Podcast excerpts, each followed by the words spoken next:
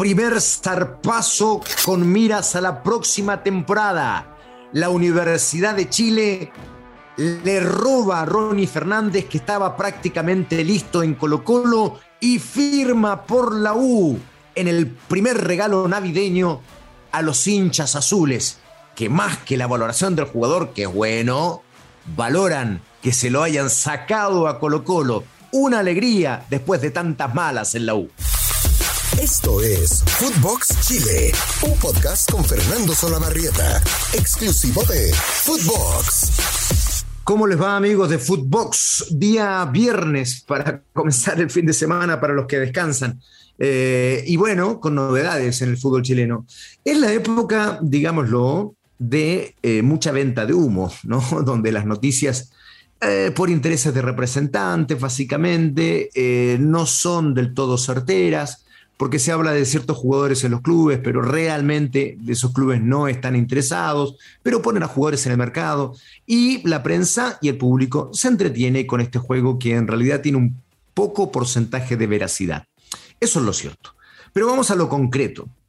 Ayer eh, tuve la suerte de recibir un notición, un notición que pude dar en ESPN eh, e F90 eh, tirando una suerte de golpe y de primicia. Perdonen la falsa modestia. Lo digo en qué sentido? En que efectivamente esto hizo un cambio de rumbo respecto de lo que la opinión pública y los hinchas sabían en relación a la información de prensa que se estaba dando. Voy al hecho. Ronnie Fernández, ex delantero de Santiago Wanderers, un nombre muy interesante, que tuvo un paso por el Medio Oriente y también por el fútbol boliviano. Es cierto, no es una gran trayectoria, pero en razón de la realidad del campeonato nacional es una buena idea ficharlo. Decían que estaba listo en Colo Colo, que estaba cerrado en Colo Colo. A mí, a eso de las siete y media de la tarde, me aseguraron que Universidad de Chile lo había cerrado. Sí, que el archirrival se lo había robado a Colo Colo y que Ronnie Fernández había firmado en la U a eso de las siete y media de la tarde. Después de confirmar con dos fuentes más, tiramos la noticia y fue efectivamente cierta. Hoy todos los medios hablan, la U lo oficializó, Ronnie Fernández es el nuevo refuerzo de la Universidad de Chile. Se suma al primero de ellos, a Felipe Seymour, que vuelve a la U con eh, ya una etapa otoñal de su carrera. Pero es un buen jugador, cumple, es regular. Eh, de cualquier forma, es momento a partir de estas dos contrataciones de analizar cosas que pueden ser interesantes en torno a la U. Primero, que los hinchas no se hagan ninguna ilusión. La sociedad de inversiones, que ha estado prácticamente escondida desde el mes de marzo, que mm, puso a su presidente Michael Clark a hablar con los medios hace poco más de un mes, y de la que no se conoce ni proyecto ni presupuesto para el próximo año, las primeras luces que entregan no son tan ilusionantes para los hinchas. Porque más allá de la contratación de Santiago Escobar, que me parece una buena idea, un técnico con recorrido internacional, después los nombres que surgieron provenían del fútbol ecuatoriano. Usted dirá, bueno, pero el fútbol ecuatoriano ha crecido mucho. Sí, puede ser. Pero el mercado chileno jamás miró al mercado ecuatoriano. Y se suma esta idea ahora de la U, porque Escobar, más allá de que sea colombiano, ha dirigido mucho en Ecuador y de allí, por supuesto, provienen estas ideas, lo mismo que Roggiero, que fue eh, quien estuvo a cargo como gerente deportivo de Independiente del Valle. Entonces, es bastante natural que se quieran nutrir de jugadores allá. Pero lo cierto es que se quieren nutrir de jugadores que provengan de allá porque el presupuesto, y esta es la información, no es muy alto la sociedad de inversiones que en algún momento ilusionó a la gente, dijeron, bueno, ahora sí, la U va a tener inversionistas muy fuertes, va a venir un gran presupuesto, parece que no va a ser así. Primero porque lo que les contaba el otro día respecto de los eventuales refuerzos que podrían provenir del fútbol ecuatoriano, ¿no? Se los, los dijimos en su momento. Era Hernán Galíndez, que está prácticamente cerrado como nuevo arquero de la U, un arquero ecuatoriano, que es eh, segundo o tercer portero de la selección de ese país, que ya tiene 34 años, viene entonces a ocupar el puesto de arquero. Y después están algo lejanos, pero sonaba Luis Amarilla, delantero paraguayo de la Liga Deportiva Universitaria, José Carabalí de la Universidad Católica de Ecuador, y esos eran los nombres que estaban dando vuelta que venían del fútbol ecuatoriano. Aún no se han concretado, pero la mirada está puesta allá. Y después, las dos contrataciones nacionales. Dos buenos jugadores, ojo. Pero Seymour, lo decíamos, ya está regresando a la U después de una larga trayectoria. Interesante, jugador siempre cumplidor, regular. Pero claro, a la U viene por costo cero en términos de pase y la U solo va a tener que pagar un sueldo. Por tanto, es un jugador que eh, le salía barato dentro del mercado. Y Ronnie Fernández, que si tú dices la sociedad de inversiones, el presupuesto de la U, si yo fuera técnico de un equipo, me gasto gran parte de ese presupuesto en ir a buscar al 9, ¿no? Que es una posición clave todavía en el fútbol y lo va a hacer para siempre, más allá de incluso, mira, mira lo que voy a discutir, de, de aquellas voces y frases más de alguna proveniente de Guardiola, que dicen que el 9 es un espacio, no es un jugador o no es una posición. El 9 es súper importante. Vean ustedes quiénes son los goleadores del campeonato si esto fuera solo un espacio. San Pedri, Sosa, 23 goles cada uno, La Ribey, 20 tantos. Los tres, 9. Entonces, volvamos a la idea. Cuando un equipo se juega fichas presupuestarias, va a buscar un 9. Este 9 es Ronin Fernández. Repito, otro jugador interesante, cumplidor para el medio local, pero que te revela que la U no va por grandes precios, ni siquiera en esa posición clave.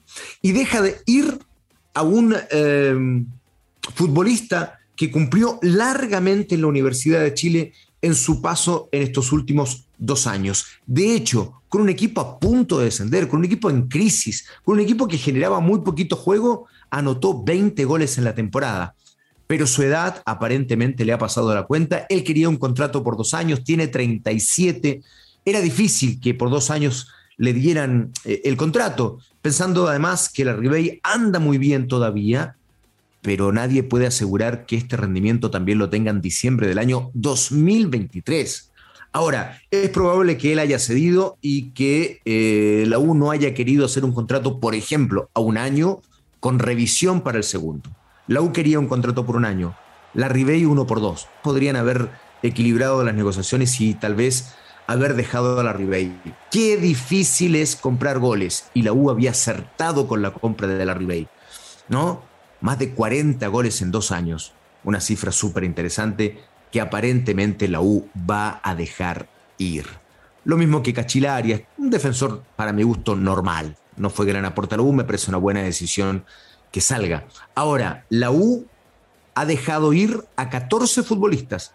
Por tanto, tiene que prepararse, tiene que reforzarse como por lo menos hacer un plantel competitivo que ya le permita no pelear por el descenso. Tercer año que pelea por el descenso la U. Basta. La próxima temporada la U tiene que ir por lo que siempre ha ido, el título. El título. Y las señales que están dando, y con esto concluyo, no son precisamente de ir como equipo de punta.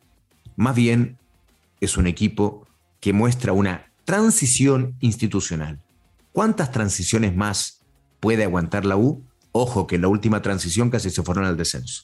Estuvieron descendidos, faltando cinco minutos para el término del partido frente a Calera. Cerramos el tema de la U. Vamos con Colo Colo. ¿En qué está Colo Colo en términos de contrataciones? Bueno, de Solari muy cerca, muy, muy cerca. Incluso quieren comprar más del 50% del pase, que eran 750 mil dólares. Quieren ir por el 60% del pase y parece que eso ya está prácticamente listo. Eh, lo de Leonardo Gil está más cerca, pero los árabes partieron cobrando 2 millones y medio de dólares. Parece que Colo Colo estaría llegando al millón 200 y podría haber un acuerdo. Pero aún yo diría que esas negociaciones no están tan cercanas. Amor, listo, listo. El defensor se queda en Colo Colo. Y acá viene lo más difícil. Vicente Pizarro. En este mismo post podcast, digo, les dimos la información antes que cualquiera. Ojo que la joya de la corona de las divisiones inferiores queda libre y Colo Colo va a tener que negociar con Pizarro como jugador libre. Y así ocurrió. Vicente Pizarro hoy está claro, en negociaciones a través de sus representantes en Colo Colo, pero lejos. Porque Colo Colo, que ya perdió al jugador, está en una posición intransigente, yo creo poco entendible, porque dice, miren, Pizarro quiere quedarse en Colo Colo y es una buena idea. Los representantes, encabezados por Fernando Felicevich y Daniel Béjar, que es su mano derecha, eh, dicen sí, nos interesa que el jugador cumpla con su deseo de continuar en Colo Colo porque además es una buena idea. Ellos piensan adecuadamente en el desarrollo del jugador, no van por la plata corta. Eso ha caracterizado a Fernando Felicevich en su trayectoria como representante.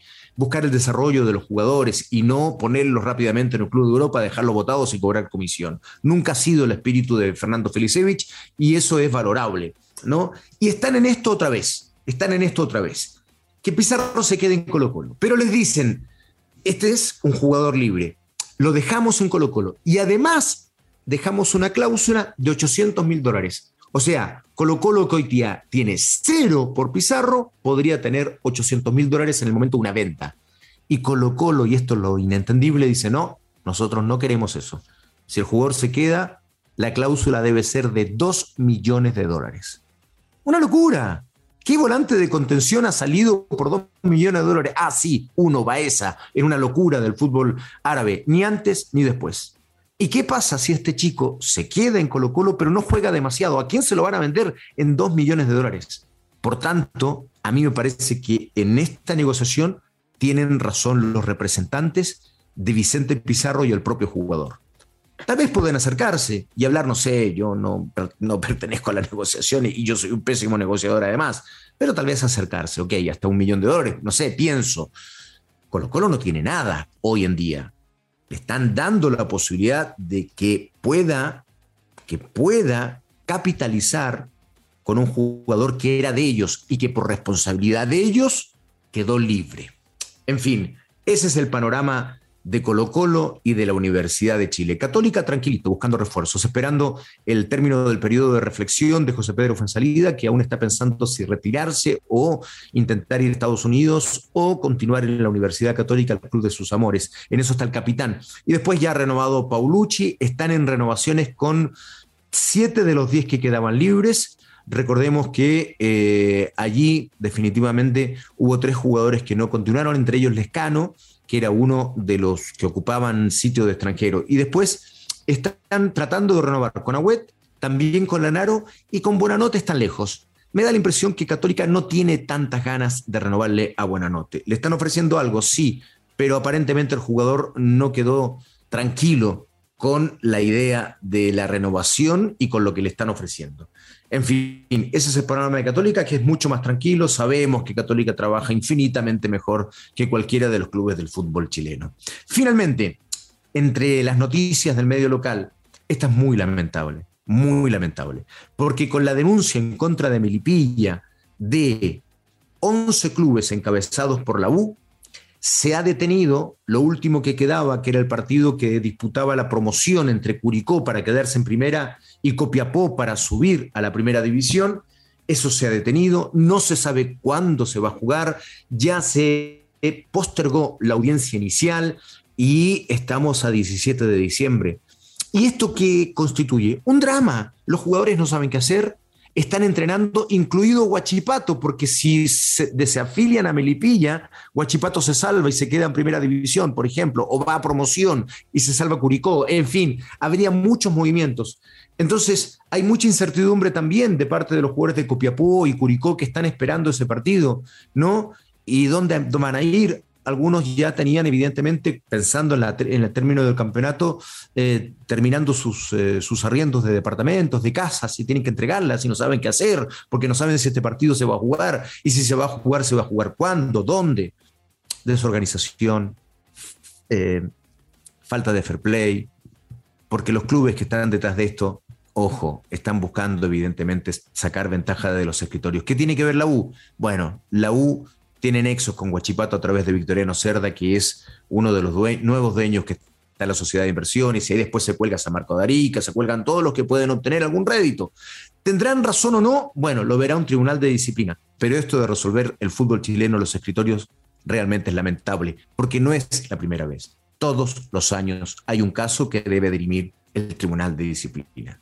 En fin, Hasta aquí, Footbox Chile, un podcast exclusivo de Footbox. Lunes, miércoles y viernes nos encuentran. Que tengan bonito fin de semana. Chau, chau, chau, chau, chau. Esto fue Footbox Chile con Fernando Solabarrieta, podcast exclusivo de Footbox.